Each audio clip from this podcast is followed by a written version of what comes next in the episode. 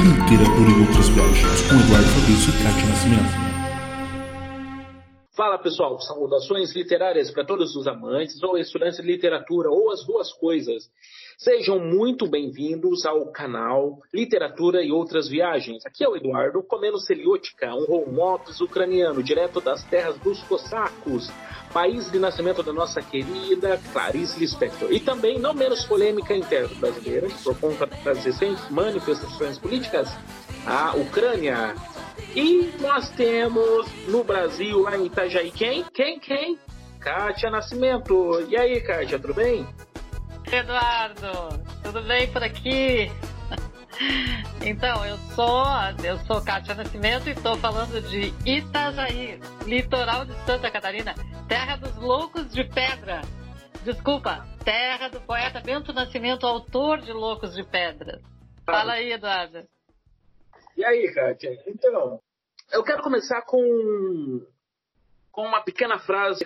Nosso Rubem Fonseca que nos deixou no dia 15 de abril né, desse ano, 2020, o ano da pandemia. Quero só um, ler. Um dos escritores que nos deixou, né, Eduardo? Bem lembrado, né? O Rubem Fonseca no dia 15 de abril e o Sérgio Santana no dia 10 de maio. Fica o texto dele. Fico na frente da televisão para aumentar o meu ódio. Quando minha cólera está diminuindo e eu perco a vontade de cobrar o que me devem, eu sento na frente da televisão e em pouco tempo meu ódio volta. Rubem Fonseca. Um outro aqui do Sérgio Santana. A gente tem mania de achar que está lançando flechas, quando na verdade são bumerangues. Olha isso. Olha isso, Brasil. Olha isso é isso. maravilhoso. Isso é maravilhoso, né? A gente, ou seja, tudo que vai e volta, né? Exatamente. Aquela coisa de palavras nunca voltam vazias, alguma coisa assim? Tudo que vai e volta, né? A, minha mãe costumava dizer que quem cospe para cima cai na cara, né? Pois é. É mais ou menos isso. Por aí. Eu tenho uma, um fragmento aqui de um conto dele também. Eu gostaria de ler. Posso Opa, ler? Pode ler. Augusta. Eles não são de verdade, mas digamos que se conheceram há duas horas e meia numa pequena festa em Copacabana, na rua Francisco Mendes, transversal à praia. O nome dela é Helena, o dele Francisco. Helena tem 33 anos, Francisco 31, embora não saibam disso um do outro. A maior parte dos poucos convidados bebeu álcool e queimou fumo, mas Helena ficou só no fumo e Francisco mais no uísque. Sentaram-se lado a lado, ao acaso, num sofá de tamanho médio. Dos alto-falantes de um CD player ouvia-se jazz, mas nada de muito barulho, balançando de leve o copo, o corpo, desculpa, ao ritmo da música. Helena deixou que sua perna esquerda encostasse na perna direita de Francisco, que é um homem bonito. Ele não afastou sua perna e assim ficaram por algum tempo como se fossem namorados. Helena usa um vestido branco bastante curto, deixando à mostra boa parte de suas coxas morenas. Francisco reparou nesse contraste e achou Helena muito atraente. Conversaram o tempo suficiente para que, além de conhecerem seus nomes, ele soubesse que ela era produtora de grupos musicais novos. A dona da casa, Lucila, uma jovem advogada, grande amiga de Helena, a orientava gratuitamente nas questões dos contratos desses grupos com gravadoras e dos cachês dos shows. Helena recebia uma porcentagem da remuneração dos artistas. Francisco era professor universitário de História do Brasil e contratara os serviços de Lucila a conselho de um amigo para entrar com uma ação trabalhista contra uma faculdade particular que o demitira sem pagar os seus direitos. Lucila era, portanto, uma advogada bastante eclética. Bem, chega disso. São apenas detalhes chatos para dar maior plausibilidade ao enredo. Lá pelas 11 horas, Francisco comentou que não poderia demorar. Tinha de acordar cedíssimo para dar uma aula numa nova faculdade num subúrbio. Aos novatos, os piores horários. E eles ainda tinham de levantar a mão para o céu nessa época de desemprego. Você mora onde? perguntou Helena. No Flamengo. E você? Em Copacabana mesmo, perto daqui. Acho que vou descer com você. Tenho de comparecer a uma gravação amanhã de manhã. Do grupo Fora de Pauta aos grupos iniciantes, os piores horários. Ela riu e ofereceu uma ponta de baseado a Francisco, que dessa vez aceitou. E é Sérgio Santana, um fragmento de Augusta, Contos. Muito bem. Kátia, começar pelo começo, né? Por que podcast? Por que gravar um podcast? Então, Eduardo, sabe que, que a ideia, né, quando eu te convidei lá para a gente trabalhar com um podcast, surgiu porque alguém falou para mim que, que seria legal eu fazer rádio. Eu tenho um irmão que é radialista. Ele trabalha com, com trabalha em Santo Ângelo, no Rio Grande do Sul, e ele tem programa de rádio. Isso faz muitos anos, né? Mas eu nunca pensei nisso. E eu achei boa a ideia do podcast porque ela é, é independente, né? Ela é independente, a gente pode fazer isso é, onde a gente quiser fazer, né? É, com quem a gente quer fazer, a gente pode. É, o rádio me parece mais complexo, né? Mais complexo, depende de mais, de mais, sei lá, técnica. Na verdade, eu estou falando assim, mas eu desconheço como é que se faz. Me parece que é mais técnico, né? É, então, é, como eu tenho experiência com literatura, e tu também, né, tem é, experiência em literatura, eu acho que é interessante a gente discutir, conversar a, respeito disso de uma, maneira, de uma maneira mais informal. A gente pode trazer pessoas que também são é, escritores, que, que são é, professores de é, oficina literária, por exemplo eu acho que é bem interessante para quem ouve podcast, né? E tem bastante gente que ouve podcast, pode ouvir em qualquer lugar, né? No carro, na, quando está trabalhando, está cozinhando, sei lá. Eu acho bem bacana. Ah, eu gostei da ideia, gostei da proposta do podcast. E tu? E tu Enfim, entrou na minha, né, Eduardo? Opa, estamos juntos nessa viagem, né? É interessante pensar. Né? Você comentou sobre qualquer lugar, você pode gravar com qualquer um em qualquer lugar. Você está no Brasil, eu estou aqui na Ucrânia. Sim. Do lado do mundo e a gente está gravando. Né? Isso. Enfim, tem toda essa parte de, de, edição, mas isso daí são os ossos do ofício. Isso, e não precisa ser uma. Eu estou em Itajaí, mas é, não necessariamente eu posso. Eu preciso falar de coisas de Itajaí, né? Posso falar de escritores do mundo inteiro, né? É, quer dizer, não, não, tem, não tem um local, né? Não tem essa necessidade, né? Ah, sim. E eu gosto de, de acompanhar muitos podcasts, vários programas. Por exemplo, eu aprendi, né? Eu continuo aprendendo inglês. É, tem um programa que se chama Six Minutes no, na BBC. Eles ensinam inglês né, em seis minutos. É, e é um podcast.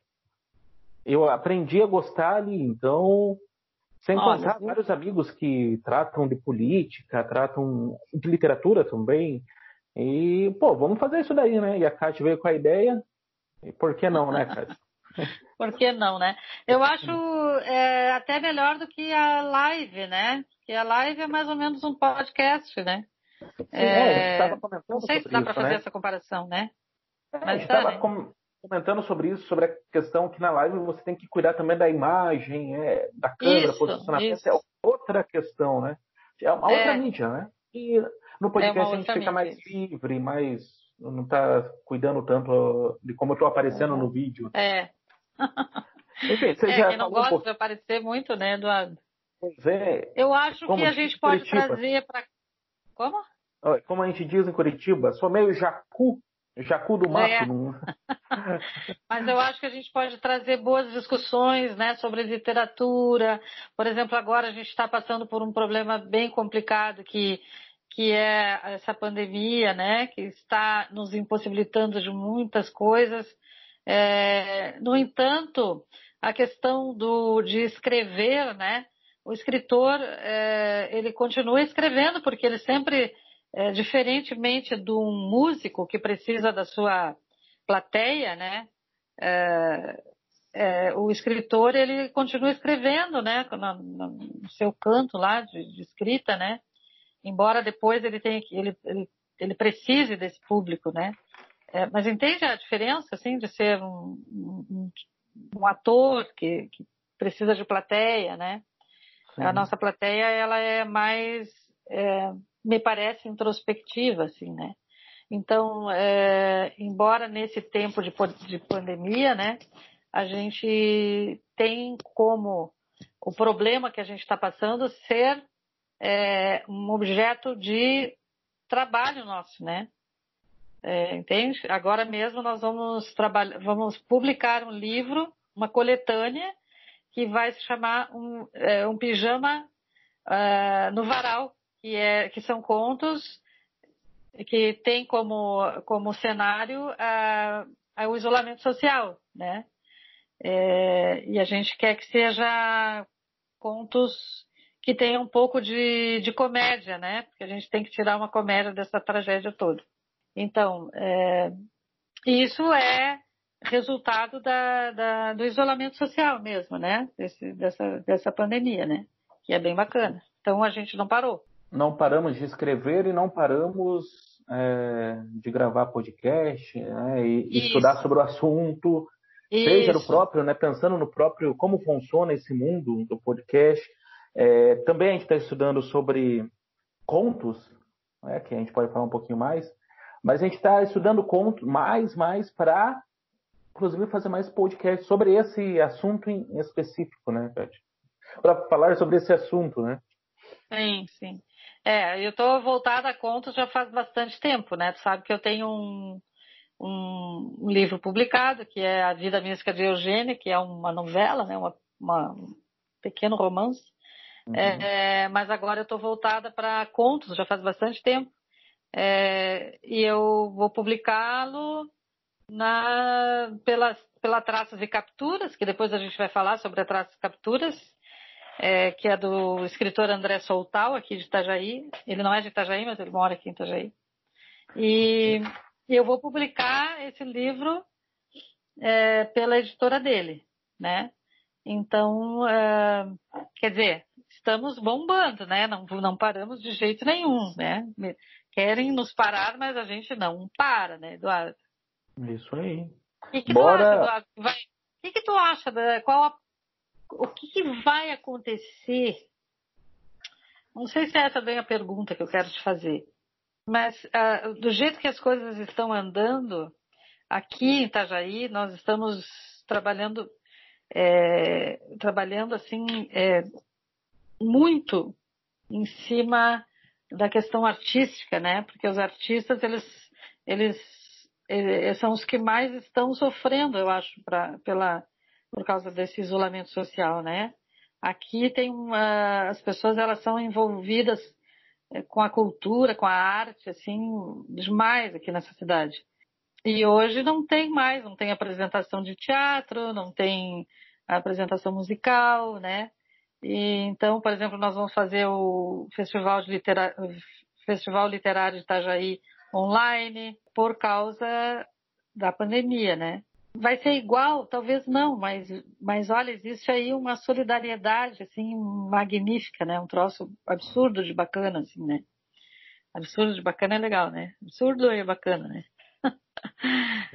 Mas o que, que tu achas, assim, que vai. O resultado disso, sabe? 2021. O que, passa pela tua cabeça a respeito disso? Olha, pensando né, na situação atual, até passando por questões políticas, né? A, a, a arte, enfim, é o que a gente tem visto nesse período de, de quarentena. Uh, a classe artística tem se reunido. A gente vê vários manifestos, várias vaquinhas virtuais, não sei se você acompanhou alguma coisa nesse sentido Sim. também, né? O pessoal para cuidar, né, do, dos artistas e da galera que está junto, né, que está por trás, né? Tem, tem um artista que aparece, né, de repente o um músico lá, mas tem essa galera que está por trás. Inclusive tem editoras fazendo clube do livro para conseguir uma grana, né? Então a arte não para. Isso, isso é legal apesar de ser sofrida, é, a gente está caminhando.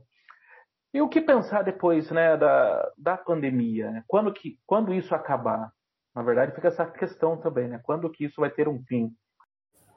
A gente conversou com o Daniel Zieck, que é um escritor, editor de Curitiba, crítico literário. Ele já publicou cinco livros e a gente conversou com ele sobre como que fica a literatura no, nessa situação nossa. Né? É interessante ver o lado do escritor e o lado do editor. Então, Daniel, fala para nós aí, o que você acha desse momento? Muitas coisas mudaram, tanto como escritor quanto como editor também. Né?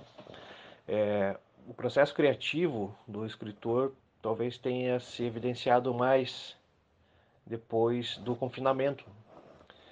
É, basta ver a quantidade de textos que tem surgido, tanto o que eu recebo na editora, quanto textos de amigos, né, escritores, que têm abordado de certa forma é, se não necessariamente é, diretamente a pandemia, mas questões circulares, assim, né? que tenham alguma coisa relacionada com o confinamento, é, com alguma espécie de, de recriação de distopias clássicas, né? Então isso eu tenho notado bastante. Assim. Inclusive tem surgido concursos, né? concursos de contos, principalmente pelo próprio tamanho do gênero, é, que abordem, de certa forma, a pandemia. E o que se tenta criar nesses, nesses textos é, são basicamente é, recriações da, da, da, da distopia. Né? Ou seja, algum aspecto pós-apocalíptico, algum aspecto é, de algum governo totalitário, alguma situação relacionada a uma sociedade obscura que esteja sendo subjugada por algum governo totalitário, né? Então isso tem, sido, é, tem surgido assim com certa frequência. É, então assim é, é, algo que está bem na ordem do dia assim, depois desse nosso isolamento social. Eu até nem diria depois, mas durante. Esse, esse seria o durante a pandemia. Né? Então, assim, o que vai mudar, na verdade, não, não, não tem como prever, né? É, eu espero que esse, essa chama criativa né, permaneça, porque isso é algo que, que, que acabou, assim, insuflando muitas pessoas a escreverem, né, o que é ótimo. Né? Agora, o que vai permanecer depois né, é difícil de, de prever. Mas enfim, torçamos para que, que o, o grau de criatividade permaneça e aumente, e aumente com o tempo. E que todos fiquemos bem, né? Que saiamos bem dessa, dessa pandemia. Muito bem, valeu Daniel, obrigado por nos atender aí é, e contribuir com o nosso podcast. É, cara, é interessante pensar sobre o que, que o Daniel falou aí sobre escritor e editor. Né, né? Em tempos de pandemia, como que funciona isso? E ele consegue apresentar para a gente os dois lados né, dessa, dessa moeda aí em tempos de epidemia. E também na fala dele a gente viu sobre distopia, ele comentando sobre esse processo de criação falando sobre distopia e até numa conversa com a Kátia que a gente estava pensando que a distopia ela ganhou um outro sentido talvez hoje. Se a gente pensar que a distopia é, é falando sobre uma sociedade, sobre o futuro pós-apocalíptico, né? Por que não então um futuro pós-epidemia? E fica interessante essa conversa aí. E a gente pode estender isso daí para o próximo ou para os próximos episódios do nosso podcast. Kátia. Eduardo, nós já temos uh, uma porção de ideias para os outros episódios, hein? Muita coisa, Eu né, Kátia? Que tem ideias e tem muito trabalho, muita pesquisa, muito estudo. É, é. Eu espero que a gente consiga também a colaboração de outras pessoas para poder é, ajudar né, na, na, nas, nos conceitos, nas as relações, assim, né? Esse retorno, esse feedback, vamos usar uma palavra gringa aí, esse retorno é, é necessário até para nos orientar aqui, já que a gente está iniciando agora, A gente está estudando bastante a respeito do podcast também, sobre conteúdo. Aí as pessoas podem ajudar aí nos nossos, nas nossas páginas no Facebook, no, no, no, Instagram, no WhatsApp. Quem tem o número, a gente pode até fazer um de repente para o programa. Beleza? E a gente conversou com o André Soltal, que é um escritor, editor, escreve crônicas para um jornal de Itajaí. Ele também tem da Traços e Capturas, né, uma parceira nossa. E com o André, a nossa conversa foi a respeito do podcast, né, dessa mídia, nova, nova mídia que tem despertado interesse em muita gente. Até por isso nós estamos nessa, né, Kátia? Muito bem. André, o que, que você pensa de um podcast sobre literatura e sobre ouvir literatura? Como é isso?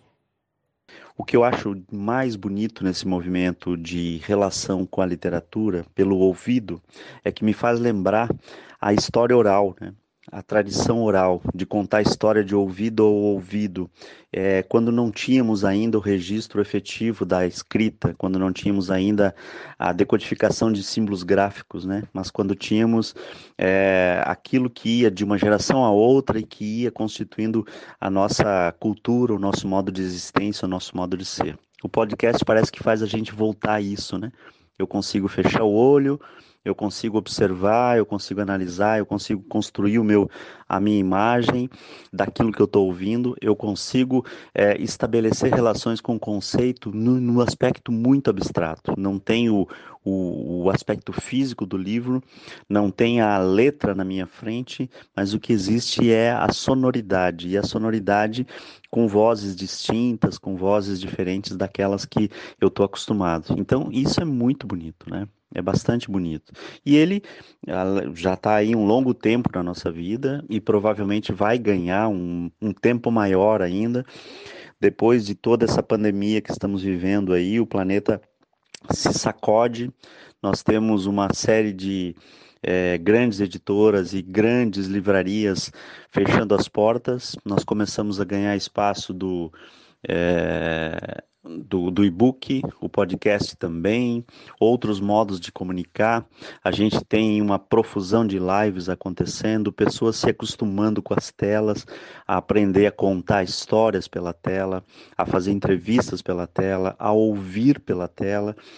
E provavelmente a literatura não vai ficar imune a isso. Nós que somos uma editora ainda trabalhando com livros físicos, já percebemos, por exemplo, um movimento de pessoas querendo é, fazer com que o seu livro saia por e-book para atingir um número maior de pessoas.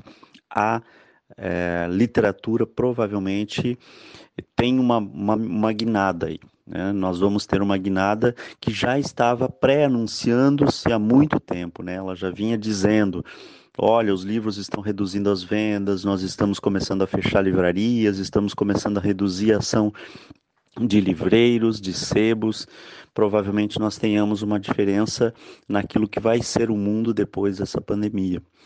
É, e o podcast me, me torna feliz ao pensar que eu vou ouvir pessoas, né? Sem falar que o acesso das pessoas à literatura se torna maior com ele, né? Isso também é importante. Então, fica este momento provisório de reflexão. Talvez daqui uns dias muita coisa mude naquilo que eu estou pensando agora, né? Ah, obrigada, André, pela tua participação. É, a tua fala despertou para muitas outras, talvez muitos outros episódios do nosso podcast, né? Eu achei bem interessante a questão da literatura pelo ouvido, história oral, ouvido a ouvido, né? Histórias contadas de pai para filho me, me remete a culturas ágrafas, né? que é um assunto que a gente pode falar em, em um outro podcast, né, Eduardo? O que, tu acha? Isso, na verdade, tem muita coisa aí que a gente pode discutir dentro dessa fala do André. Muito da hora. Pode. É, cada fala dele a gente pode tirar um episódio, né? Que tal? Por aí. É isso O daí. meu medo é que depois ele, ele peça direitos autorais. Vai virar uma figurinha carimbada aqui no nosso podcast. Com certeza. Com certeza, com certeza. Ah, o tra tra a Traços e, e Capturas vai participar, tenho certeza, assiduamente oh. no nosso podcast. Né? Beleza, quem sabe, quem sabe um patrocínio, né? Oh. Quem sabe? quem sabe? É isso aí, depois de André Soltal e Daniel Oziek, falando sobre literatura pós-pandemia, continuamos aqui. A gente comentou sobre o Rubem Fonseca e o Sérgio Santana. É, os dois são, são escritores de conto. Né? Você é uma escritora que gosta de conto também, né? Qual é a sua experiência? Como que funciona o conto para você? Eu leio bastante contos, né? Eu li muito é, Clarice Lispector, eu li, é, eu leio, né? Eu li não, eu leio, né? Eu leio o tempo todo, assim, né? Eu ouvi ah. uma vez que Clarice Lispector seria para pessoas acima de 45 anos, assim, tipo, porque ela já tem uma carga é, de vida, uma carga ah, de vida. Eu sei, eu tive alunas, eu tive alunos é, quando eu dava, eu dei aula uma vez para ensino médio, eu dei aula assim, né? Eu sou professora de ensino superior e e quando eu comecei a minha carreira, que eu estou quase me aposentando, eu, eu dava aula para criança. Então eu, eu, quase eu dei um ano de aula para ensino médio por, por, um convite lá de uma, uma colega. E eu tinha alunos no ensino médio que gostavam da Clarice Lispector. Então eu acho que é estímulo, né? É estímulo. Mas é porque tem algumas discussões, ah, porque é muito cedo para mostrar para os nossos adolescentes o Machado de Assis, o Clarice Lispector, porque eles vão acabar odiando isso ao invés de, de gostar. Bom, eu fui apresentado, ou melhor, o, Machado de Assis, o primeiro livro que eu li foi o uh, Dom Casmurro. Na época mesmo não, não entendi muito, né? Mas hoje a gente vê bastante meme, inclusive, aí no, no Facebook, a galera, é, aquele meme famoso, ah, que o Bentinho foi traído ou não pela Capitu, né? Então, foi ou não, né? Foi Até... só a viagem do, do, do Até Bentinho. hoje tem congresso, né, para discutir isso. Pois é, isso virou uma coisa da internet. E quem espalha isso daí são os adolescentes. É interessante pensar nisso, né? Quem está lendo conto hoje? Essa é uma boa pergunta, essa? Eu acho que sim, sabe? Porque o conto, como ele é mais rápido, né? Ele, ele tem que, que, que prender a atenção né, do leitor. Mas uma coisa interessante é assim, ó, quem gosta de ler, né? Quem gosta de ler, gosta de ler, eu acho, né? Gosta de ler, gosta de ler. É, então, é, se tu pega um livro que te prende desde o início, é, tu quer ler o livro todo, né? Quer ler o livro todo. Só que eu acho o conto mais difícil do que de escrever. Eu acho mais difícil escrever, porque tu tem que é, prender a atenção do leitor, né? Já desde o início, né? É, Alan Poe diz que dizia que que, a gente, que tinha que ser numa sentada só, né? A leitura de um, de um, de um conto, né? Então é para ser numa sentada só, tu tem que ser muito bom, né? Tem que ser muito bom, tem que te prender mesmo, né? E eu acho que é bom começar por contos pelo, pelos eh, pelos adolescentes, né? Eu vi uma coisa interessante, é, a minha filha hoje estava falando que ela está ela tá estudando, ela está terminando o curso de arquitetura e ela disse uma coisa assim, ela está fazendo agora nessa pandemia aí, nessa, nesse isolamento, ela está fazendo um curso à distância de história de Roma. E ela disse para mim ainda há pouco. Eu perdi tempo, eu devia ter estudado mais quando eu era, quando eu estava no ensino médio, né? Então, no ensino médio, no ensino fundamental, os alunos não se dão conta de como vai ser necessário isso, né? Mas hoje, como ela estuda arquitetura, talvez se ela estudasse matemática, ela não diria isso, né? Mas como ela estuda arquitetura, ela acha que, que ficou falho isso aí, né? Eh, dela mesma, né? Mas acho que isso é uma questão de amadurecimento mesmo, né? É, sim, nós falamos sobre isso, é uma questão de amadurecimento, né? Sim. Naquele momento é. tinha que ser daquela maneira. Agora ela é, vê essa é. necessidade, é. mas... Agora ela volta, né? Agora, é, é um retorno, o um eterno retorno. É, é, é, o tempo inteiro isso com a gente, né? Ah, podia ter estudado tal coisa, não estudei, né? Pois é. Ah, agora, eu acho que a gente pode começar com os adolescentes com contos mesmo, né? Por exemplo, Machado de Assis tem contos, não precisa ser o Dom Casmurro, né? É, pode ser. Tem uns alunos que são. Eu fui, eu fui criada vendo a minha mãe ler, meu pai ler, né? Então, é, os meus filhos foram criados é, assistindo ler, né? Agora, tem muita pai e mãe que nunca pegaram num livro, né? Então, eles, é, é preciso criar um hábito de leitura, né? Eu sou professora de estágio supervisionado também, né? Há muitos anos eu sou, e, e eu falo isso para os meus alunos. Vocês têm que pensar que a leitura é um ato isolado, é um ato de, de solidão. A pessoa tem que ter uma cadeira, ela tem que ter um canto, ela tem que ter uma luz, né? E quanta gente no Brasil tem essas condições de ter um cantinho da leitura, né? Quando eu, os meus filhos eram pequenos, eu, eu, fiz isso quando eles eram pequenininhos. Eles têm um cantinho da leitura. Eu conheço mães que fazem isso, pais que fazem isso com os filhos também. Mas quanta gente não tem isso? Não é uma realidade brasileira, né? Então, de repente, tu quer que um aluno que nunca leu nada vai ler Dom Casmurro? Isso é fora da realidade, né? Então, o professor de literatura deve saber primeiro é, quanto o seu aluno lê, né? Qual é, qual é, o hábito que ele tem de leitura, né? Isso é, é, bem sim, legal. Eduardo. Tu que já foi meu aluno, Eduardo. É interessante pensar nisso, Kate, porque eu lembro que na época da faculdade, você é nossa professora, né? Tinha muitos colegas, né? A minha formação é em letras, letras português e inglês. Só que tinha muitos colegas que não gostavam de ler. Até hoje não consigo entender isso. Não sei o que estava fazendo É, curso não, de... Mas enfim. Em letras, sem gostar de ler, é complicado. Não, não faz sentido, né? Não. Mas enfim. é, o que eu percebo tem, tem tudo a ver os pais, a família gostar de ler com é, criar. É um hábito, na verdade, né? Eu vejo isso porque lá em casa sempre foi assim. Meu pai, ele, ele era analfabeto, então acho que não chegou a terminar o segundo ano, o segundo, segunda série antiga, nem sei como chamava. Sim, sim. Mas ele lia, eu sempre vi ele lendo a Bíblia, né? Ele, evangélico, né? Aquela coisa. Uhum. E eu sempre vi ele lendo a Bíblia, desde sempre. Ou seja, aquelas revistinhas, de, uma espécie de catequese que tem na igreja evangélica, que chama de escola dominical, e ele sempre lendo isso também. Não lendo, né?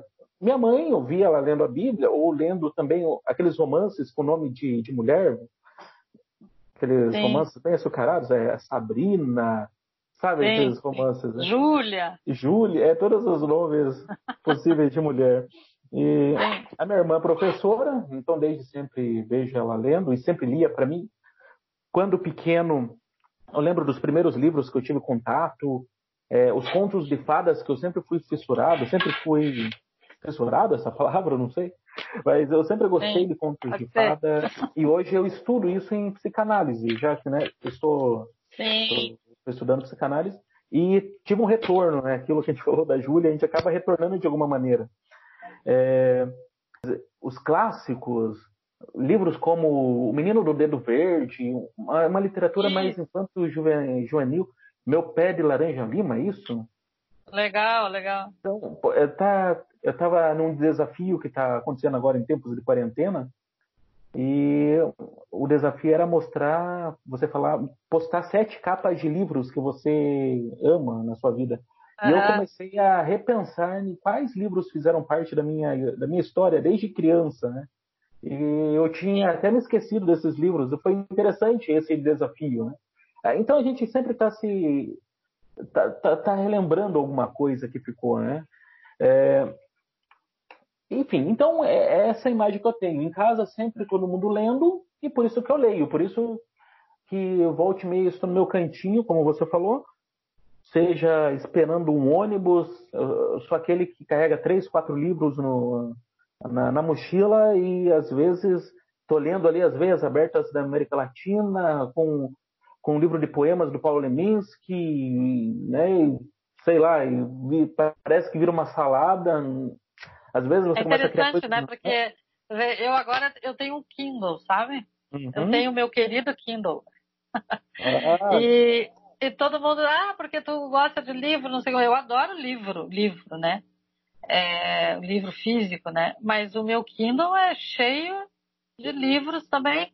É cheio de livros também. Ah, e aí, uma, assim, questão, ó, é, eu só... lembro de uma coisa que eu li não sei quando, e aí eu volto para aquele livro, aí eu procuro. Quando eu não consigo em algum lugar, eu vou no Kindle eu acho o livro, entendeu? o Kindle é, é muito mais tranquilo pela questão de, de, peso, volume. Por exemplo, sim, agora vim sim, viajar, carrega... tive que escolher cinco, seis livros, né? Inclusive um é de uma escritora brasileira chamada Kátia Nascimento, né? O de... Tu levou para a Ucrânia, Eduardo. eu trouxe é, esse livro. que é, legal, é, que legal. É, mas assim, eu tive que fazer quais livros que eu vou levar. Né? Sim, fosse... no, Kindle, tu no meu Kindle tu carrega 1.500 livros. Pensa, eu tive que escolher só seis. Claro que daí no celular eu tenho inúmeros outros, né? Acaba, não tenho o Kindle, mas sim, sim. Mas o Kindle é uma boa é. opção, alguma coisa. E como é esse ofício para você de escritora, Tati? Como, como funciona? Como que você tem lapidado? Como você tem, tem desenvolvido a sua arte? Bom, Eduardo, essa é uma pergunta bem complexa de responder, porque tu sabe, né? Eu me dediquei ao magistério toda a minha vida, mas sempre fui apaixonada pelas letras, pela literatura, pela leitura, pela escrita. Como eu já falei, eu fui criada por pais que liam e escreviam. Meu pai, embora tivesse pouco estudo, ele era um poeta. Ele escrevia muita poesia, muita poesia. Ele escrevia poesia e depois reunia gente para ler a poesia dele. Ele queria sempre que a gente gostasse da poesia, isso eu não me esqueço. Ele escrevia crônicas também, ele escrevia para um jornal. Até letra de música meu pai escreveu. É, mas a minha escolha lá no início, quando eu era, eu estava no ensino médio, é, não foi a literatura, né, como ofício. Eu trabalhei com criança e depois, bem depois, eu passei a trabalhar com adultos. E aí foi que eu optei pela linguística, porque eu trabalhava com língua espanhola. Língua espanhola e língua portuguesa, né? Então, eu fui estudar linguística a literatura sempre foi a literatura sempre foi como música para mim assim aquele prazer que não tem como não tem muito como explicar é, mas com o tempo eu fui afunilando delimitando essas escolhas sabe e eu comecei a escrever com outro viés comecei a estudar teoria com outro viés também com outro viés porque eu já estudava teoria para dar aula né é, mas para escrever é diferente né é, bom, hoje eu estou quase me aposentando e eu pretendo que a literatura tome lugar na minha vida, né? Aliás, eu espero que eu tenha tempo para isso. É, tu vê, hoje eu tenho um lugar na minha casa não só para estudar e desenvolver aulas, ouvir música, eu tenho também um lugar para ler e para escrever. E isso é importante para quem escreve, né? Ou para quem está iniciando, né? É, porque eu sei que eu vou ficar ali é, aquele tempinho ali, aquela, aqueles, aquelas horas que eu vou me dar para fazer isso, trabalhando naquele texto que eu, que eu joguei no papel, aquela ideia que eu tive, enfim. Eu fiz no início desse ano uma oficina com o Marcelino Freire, aqui em Itajaí mesmo. E e ele disse: primeiro a gente escreve, depois passa muito tempo reescrevendo. Então a, a oficina deveria se chamar não de, não de oficina de escrita, e sim de reescrita, né? E essa reescrita ela é feita frase por frase, acrescentando aqui, cortando ali. É... Eu lembro também do, do Antônio Carlos Viana, né, que eu também tive uma oficina de escrita literária com ele lá em Curitiba que ele dizia: não tenho medo de cortar uma frase que passaram horas elaborando, né? Então a gente não pode ter medo, né, de, de cortar e a gente tem que ter, por isso que a gente tem que ter uma teoria, né, para embasar aquilo que a gente está é, tá escrevendo, né? Então, para reescrever, para cortar ou acrescentar, é preciso saber de tudo um pouco, né, sobre a escrita. até mesmo para a gente se libertar desse conhecimento, né? É, porque, por exemplo, eu sei que, não, que é, gramaticalmente falando, é nós fomos e voltamos, né? Mas eu posso criar um personagem que diz nós fomos e voltemos. E ponto, eu não preciso ter medo de, de, de arriscar escrever um personagem que, que fala, que, que tem essas variações linguísticas, né? Agora, arte, arte não sei bem, eu acho que um dia alguém vai dizer isso é arte ou não é, né? Como é que a gente vai saber? O tempo, o tempo é que vai dizer isso. Entendido. A gente vai fechar agora e já deixa um gancho para o nosso próximo encontro, beleza? Muito obrigado você que ficou até aqui. Espero que você tenha gostado. A gente se vê na próxima semana com mais um episódio. Kátia, como te encontrar aí na blogosfera? Facebook, Kátia Nascimento, Instagram, Kátia RS Nascimento. É, tem o blog é, A Vida por Trás da Obra. É isso aí. É Beleza. isso aí. E temos também o Facebook do podcast, da... né? Sim, Literatura e Outras Viagens. Aí um grupo no, no, Facebook, tá bem facinho de achar aí, tá aberto, tá em modo público. E se você quiser entrar em contato comigo também, Eduardo Fabrício P no Facebook, eu, Eduardo Fabrício no Instagram. E é isso aí, a gente se vê na próxima semana. Tchau! Literatura e outras viagens com Eduardo Fabrício e Cátia Nascimento.